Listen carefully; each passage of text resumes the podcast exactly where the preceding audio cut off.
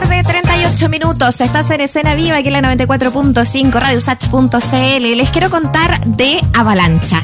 Este es un nuevo drama musical que está protagonizado por Gabriel Cañas, a quien ya conocemos eh, por lo multifacético, además eh, de, de, él como actor en el teatro, en televisión, eh, pero también con esta beta musical como cantante, interpretando a tantos de la música popular también. Hoy día, junto a los contadores auditores, están haciendo una función que va a ser para el 8 de abril a las 9 de la noche, donde el tema central es desde, desde el punto de vista de un artista transformista que recuerda su pasado con los aplausos. ¿Cómo se lleva eso a cabo? ¿De qué manera trabajan? También la temática es parte de los tantos temas que hablaremos con Gabriel Cañas ya al teléfono. Bienvenido, un gusto poder conversar contigo. Hola Muriel, ¿cómo estás? Muy bien. ¿Y tú? Oye, muchas gracias por la invitación. Yo estoy súper bien. Aquí estoy grabando unas voces en off para la edición de Avalancha, así que estamos, estoy ahí, meta que todavía Ah, sigo trabajando. Oye, y cuéntanos eh, eh, a propósito de eso, ¿no? De, de todo este trabajo, por lo que vemos eh, en la previa, eh, hay una preparación y hay una cosa de tú inmiscuirte también eh, con, con la música, con, con mezclarlo ahí con la, la teatralidad, eh, que obviamente ya hemos visto en un montón de personajes que te ha tocado eh, representar ahí en, en, en obras de teatro musical. Eh, o- ¿Cómo, cómo has vivido este proceso eh, también a propósito de, de tener que hacerlo a lo mejor más desde, más desde dentro, ¿no? Desde, desde la lejanía con el público, de, de hacer grabaciones. ¿Cómo ha sido para ti también eso? Sí, bueno, hay hartas respuestas, pero mira, principalmente esto de uno siempre ensaya sin público, eh, entonces como que uno va como tanteando un poco como con los directores y vamos jugando ahí como eh, como pensando un poco entonces que cuál va a ser la reacción del público. En el caso lo diferente de esta fue que se grabó sin público y es como es como un stand-up comedy casi, también tiene mucho de, ese- de eso. Entonces, claro, ahí hacer un stand-up sin, sin público es como lo más raro que puede existir en la Tierra. Eh, entonces eso sí fue una dificultad y mira, la creación tuvo, tuvo un proceso súper bonito, súper bacán, estuvimos súper íntimamente trabajando los contas, los contadores que son el Juan Andrés y el Felipe Olivares, y yo, eh, los tres súper solitos, encerrados en una sala de ensayo, también nos salimos mucho, no, nos salimos de vacaciones, nos quedamos en una salita de ensayo, tuvimos el verano como para eh, entrarnos en este mundo del transformismo y de, y de los artistas escénicos también, que es un tema que también nos interesa mucho hablar tomando a un artista escénico que es un transformista. Gabriel, ¿cómo te va? Eh, te saludo también y te agradezco que seas parte de la conversación. Así como ya lo empiezas a contar, cuesta no ser el link con, con una figura del teatro que acaba de partir, ¿no? Tomás Vidilla y su Cabaret Villú, que fue tan clave en la década de la dictadura, ¿no? Precisamente relevando o, o instalando también ahí sobre la tabla el tema del transformismo y tal. ¿Qué te pasa mm, con eso? ¿Hay alguna reflexión que te surja a partir de aquello? Sí, totalmente. O sea, creo que lo más bonito y interesante que tiene, que nos permitió en esta obra fue reflexionar sobre, bueno, obviamente la vulnerabilización y lo vulnerable que, que es el rubro de los artistas escénicos, que siempre nos vemos ahí eh, sin ningún tipo de protección estatal, como si no, no figuramos en el sistema. Siempre ha sido como un trabajo, un oficio que ha sido súper ninguneado y prejuiciado. Si uno piensa en el artista, en el bohemio, en el prejuicio, uno inmediatamente piensa en el drogadicto, en la fiesta, en las drogas, en Mm. la libertinaje, bla bla bla. Ahora si a ese si a ese personaje más encima le agregamos que es un transformista, entonces ahí ya el prejuicio es doblemente mayor y ya entran como otro tipo de adjetivos y prejuicios como no sé, por la pedofilia o la perversión Mm.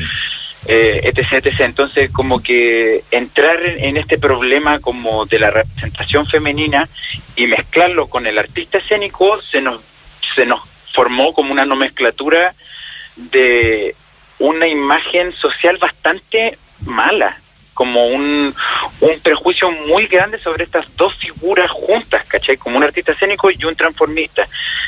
Y entonces nos permitió también entrar en una sombra súper terrible, como que también creo que hace representación tanto como para todos los artistas escénicos, ya sean circenses, bailarines, actores de teatro, eh, teatro callejero, eh, no sé, el sinfín de artistas escénicos que puedan llegar a existir y además también vincularlo como con, con esta sociedad heteronormativa y súper castigadora de lo femenino históricamente, digamos. Entonces se nos abrió como una beta tremendamente oscura sobre la sociedad y sus prejuicios y cómo también la oportunidad también de, poder llevar esta figura a un teatro hermoso como el de las artes y hablar sobre ese oficio, sobre ese arte y sobre lo vocacional que es ese trabajo. Oye, Gabriel, eh, y, es loco escucharlo, eh, porque efectivamente eh, esa reflexión que, les toca hacer es así, ¿no? Es, es, un poco la radiografía de lo que, lo que sale efectivamente ahí después a las calles. Pero sin embargo, en el teatro el transformismo siempre siempre ha estado también, ¿no? Es como algo histórico eh, que, sobre todo en una época, lo, que mujeres no podían actuar, hombres tenían que hacer el papel de mujeres. Eh, luego todo esto que, hablaba también Mauricio, ¿no? A propósito de, Tomás y lo que hizo con el transformismo, eh, hoy día lo vemos también y pareciera que que no cambia eh, esa percepción como negativa a la que a la que ustedes también hacían eh, alusión. ¿De qué nos habla eso también? O sea, habla de un problema bastante grande como con la religión mm. católica, como que creo que fue una gran responsable de de vos estoy hablando de la bajada media, digamos, como desde ahí que se viene arrastrando como un problema de homofobia súper vinculado a que los los curas no debían casarse entre ellos, o sea que no debían mantener relaciones, que la sodomía o el uranismo, no sé, en fin, es un, es un tema bastante interesante. De hecho, me leí el libro de Oscar Contardo, Raro, que en donde se explica bastante bien, lo recomiendo. Eh, se explica bastante bien el, como el, camino que ha ido tomando como la, la homofobia, digamos, en, Chile.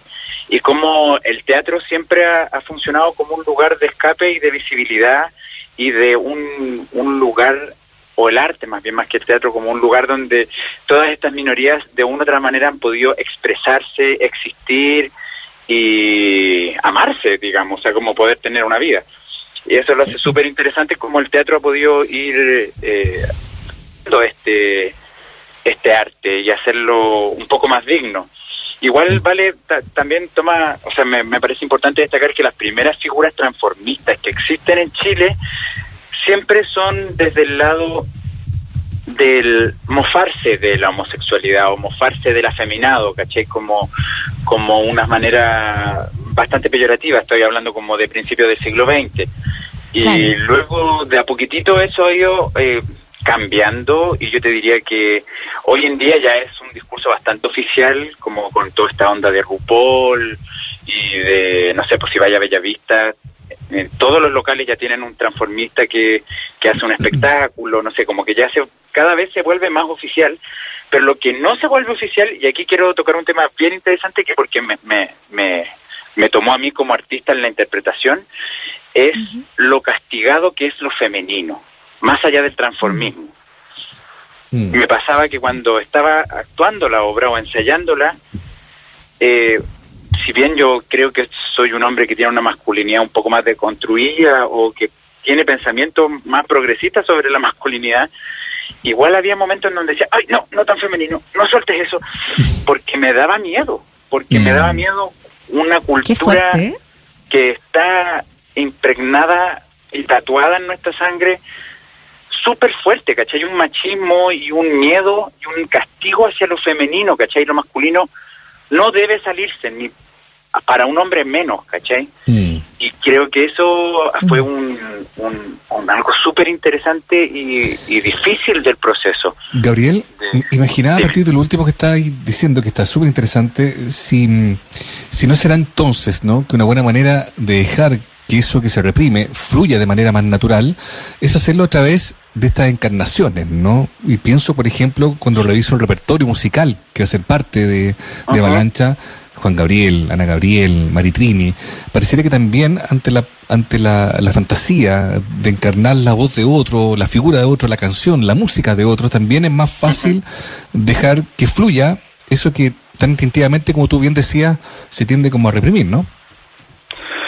Sí, sí, o sea, es bonito cuando pasa eso. Mira, te voy a citar un texto de la obra. Es bonito cuando pasa eso, dice Avalancha, cuando la voz de otro te sirve para poder entender las cosas que uno siente adentro. Tal cual. Y, y eso lo dice Avalancha así textual, refiriéndose a Ana Gabriel, que es su, es como eh, su ídola. Y, y, sí, pues creo que, eh, bueno, el arte te permite eso, pues como tomar una mímesis de algo y uno poder imprimir no solamente tu propia postura, sino que también poder empatizar con otra sociedad y poder vivirla y, y abrir eso en uno. Al final lo que me parecía más heavy era que uno que piensa que es más progresista y que tiene ideas más nuevas, sobre todo con respecto a la sexualidad o a, o a tu propio género o a, o cómo vives tu representación de género, bla, bla, bla, sobre mi propia masculinidad y virilidad, haberla puesto en jaque durante los ensayos me haya generado miedo. Miedo que no me fueran a contratar en otra teleserie si alguien veía esta, esta obra, miedo a que... ¿Pero eso es algo que pasa todavía? Yo creo que sí. O sea, yo creo, o al menos lo interesante es que aún está el miedo. Imagínate que yo tengo miedo que ya, no sé, porque no tengo tantos problemas como con mi masculinidad. Imagínate lo que es como para, para cualquier hombre normal y imagínate lo que significa ser mujer en, en Chile como, como sí, con lo que sí, claro.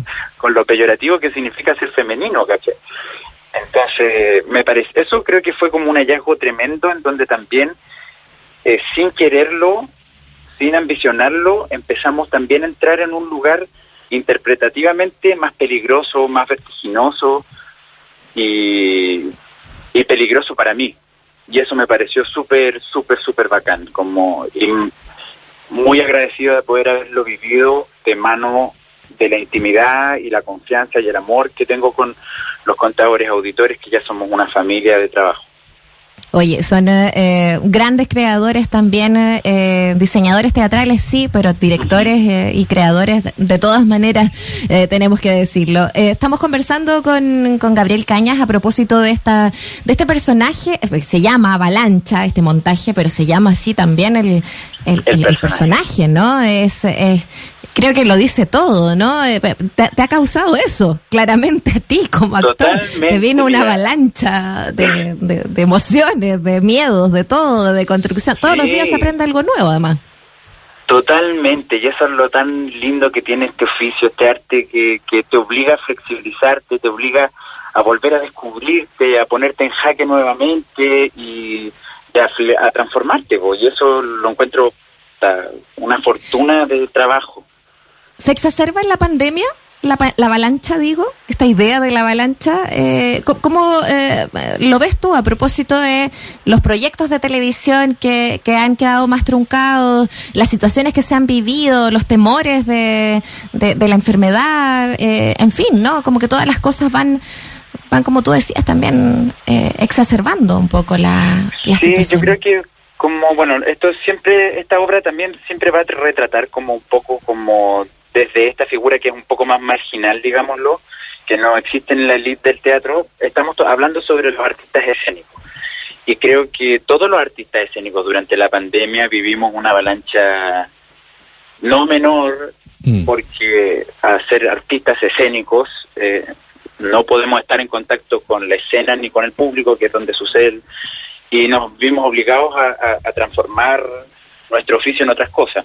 Con la televisión es diferente porque, bueno, se bajaron, se bajaron un poco como lo, el nivel de producción, pero igual la gente que trabaja en televisión igual es un pequeño porcentaje de los artistas escénicos, ¿cachai? Como yo creo que la gran mayoría de los artistas escénicos tuvo, vivió la avalancha que pasó sin avisar y arrasó absolutamente con todos los proyectos, giras y posibles expectativas que tuvieran como del año, todos, bueno, y sigue cayéndose todo, pues sí, hoy día tuvimos Mm. seis mil y tantos contagiados, no sé. Sigue todo cayéndose y yo tengo la fortuna de tener el, el- el- la venia como de cultura capital, confío en nosotros y nos pasa el teatro en Café de las Artes y podemos tener tiempo para ensayar y un sueldo y es te diría que también pertenece como a un Pues sí. pequeño, pequeño porcentaje de lo que el gremio está viviendo. Bueno, eh, de todas maneras, eh, como dices tú, un privilegio que hay que aprovechar para poder conectar, para poder llegar eh, justamente a esa emocionalidad, a trabajar esos miedos, a trabajar esas deconstrucciones. Gabriel Caña nos está invitando a ver Avalancha este 8 de abril a las 9 de la noche a través del Teatro Nescafé de las Artes. Vas a poder disfrutar desde cualquier dispositivo eh, móvil también, dice acá eh, que Avalancha podrá ser vista. Así que, Gabriel, Sí. te damos las gracias por conversar Muchas con gracias, nosotros en. Escena Viva. Muchas gracias a ustedes, los dejo a todos invitados que vean Avalancha, van a poder cantar, van a poder disfrutar, emocionarse y también reflexionar sobre lo que significa ser un artista escénico en Chile, que es un oficio que lleva millones de millones de millones de millones de millones de siglos de años desde que el hombre es hombre. Así que un súper buen panorama para todos. Que estés bien. Gabriel. Muchas gracias. Ya, Chao. que estén muy bien. Adiós.